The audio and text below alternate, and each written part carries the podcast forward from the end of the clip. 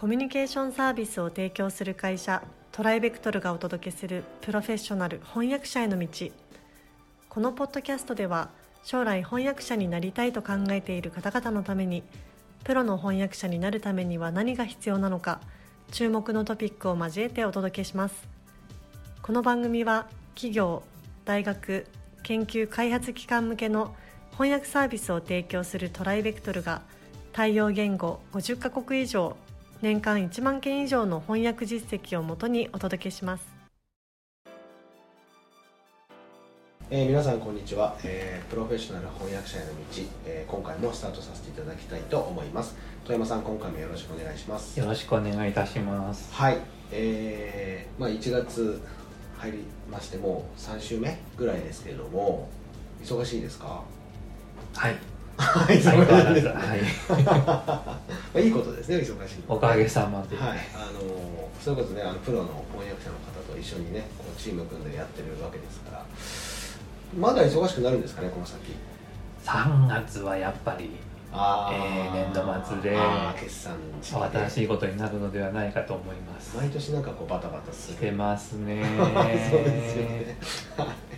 本当にあの一刻も早くあの新しい翻訳者の方とお仕事をしていかないとっていうことは、まあ、当然出てくると思うのでぜひあのお聞きの方いろいろチャレンジしていただければと思います。はい、えー、それでは今回、えー、お話しいただくのはどういったテーマになるでしょうか？はい。前回の専門知識とも深く関わっているテーマなんですけど、はい。えー、テキストの背景理解ということについてお話しできればと思います、うん、背景理解。はい、はいあの本当に前回の専門知識と関連しているんですけど、うん、例えば今から手掛ける翻訳案件についてテキスト内容がもう時価躍老中のものというか、うん、自分の守備範囲のど真ん中に当たるものが来れば、まあ、ラッキーですよね。そうですね、うん、でもいつも自分の守備範囲の仕事がたくさん来るわけではないわけです、はい、現実では。そうですねで同じ専門分野の中でもそれほど詳しくはない内容のドキュメントを依頼される場合も多々ありますよね、はい、でそういう時にこの背景理解に努めるっていうことが大切になります。なるほど。例えばどういうことですかね？例えば先週取り上げましたけども、はいはい。まあ、音楽の翻訳をしているとして、はいはい。えー、例えばアーティストのプロフィールとか推薦状を翻訳するのであればコンクールや名門大学の知識があれば、まあ、よりスムースですね、うん、あとまあベートーベンとかモーツァルトなど誰でも知っている作曲家についての解説とかでしたら、うん、背景を理解するのはそれほど難しくありますね。参考資料もすぐ見つかると思います、はいはい、では今回はアッテルベリの CD 解説の依頼が来たとしたらモーツァルトやベートーベンほどそうですよね。情報はすごく少ないですかないですよね、はい、相当の音楽ファンでもアッテルベリについて詳しい人なんて会ったことありませんのでそうですね、あのそうなると巷で得られる情報は限られてくるわけですね。でこのアッテルベリっていうのはあの19世紀から20世紀にかけて活動したスウェーデンの作家で職業的作曲家ではなかったんですけれどもまあ、音楽の近代化には組みせず後期ロマン派国民楽派の作風を貫いたそういう作曲家です、まあ、おおらかでドラマティックで、えー、すごいスケールの大きな管弦楽とかを書いた人なんですけど、はい、まあ、ベルチオジティを要求する作品も多くて、まあ、ピアノ協奏曲などはチャイコフスキーとグリーグとラフマニノフの中間といったら少々語弊がありますけどそんな作風の作曲家です、はい、でこういうあのマイナーなあのアーティストの作曲家の翻訳を依頼されるとなると信頼できる資料を見つけるのにも一工夫二工夫がいるわけです、うん、字面だけを追って翻訳していくと影響を受けた音楽家ですとか音楽家としての力量や傾向についてどうしてもこうぎこちない役になってしまうんですね。なるほどね。はいでまあ例えばですけど CPO というドイツのレーベルに優れた CD があってそのライナーノーツなんかは資料としてもとても質が高いんですけどそういう資料を早く見つけて急遽目を通して翻訳に臨めば、うん、まあ、あの質の良い翻訳が提供できたりするわけです、うん、そして事実関係の誤認などの決定的なミスも防ぐことができます。なるほど。でこういうマイナーな作曲家とかあのイベントの翻訳がまあ巷に出回ると、はい、大抵ミスがあります、印刷されたものでも。あそうなんですか。なのでまあ音楽の世界も深いので、背景理解っていうのは本当に大切だなと思いますね。なるほどね。これはまあ音楽だけではなくて、はい、また別の？もちろんそうですってこともあるわけです、ね、はい、はい、例えば一般的な CT スキャンとか胃カメラ造影剤についてのドキュメントを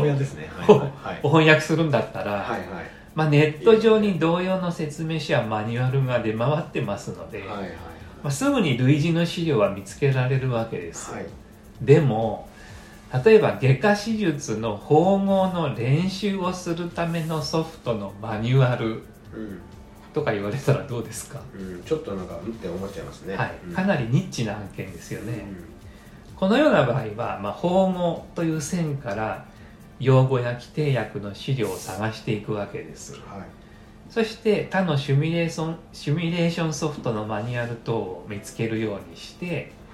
い、できるだけその対象物に近い、えー、辞書の資料を探してそれに馴染むようにするわけですね。でよほど普段からそういう分野の専門家でないと目にしない製品についての文章の翻訳っていうのは実は結構あるんです。へえそうなんですね。なぜならそういうレアなものほど独自に翻訳しなければならないああなるほど。なんですね、うん、ないからってことですね。はい。前例がないと。なるほど。はい。なので関連なるドキュメントを短時間で漁って、うん、背景情報に,、ね、に少しでも迫って、うん背景理解を深めてテキストに対面するっていう努力がまあ必要になってきますなるほどこのあの背景理解とその前回の、えー、と専門用語のそのまあ関係性というか、えー、やっぱり背景理解をしようとすると当然中に入っている用語だったり知識とかも必要になってくるから、はい、やっぱりその、まあ、全体をきちんと捉えるっていうところ、まあ、理解する興味を持って取り組むみたいなところが重要になるってことなんですかね。そうですね、うんなので自分の専門分野以外の仕事が回ってくるっていうことはよくあることなので、はいはいそうですよね、そういう場合は特に背景理解に気をつける必要があるとも言えると思います。なるほどまた短期間に調査する調査能力の問題にもなってきますね。以前にやりましたね調査そうでしたね。はいはいはい。そこはやっぱりこう調べる力がないと時間かかっちゃいますもんね。はい。そうですよね。なるほど。かしこまりました。じゃあその辺りも、えー、プロになるには求められるよというところでですね皆さん、えー、頑張っていただければと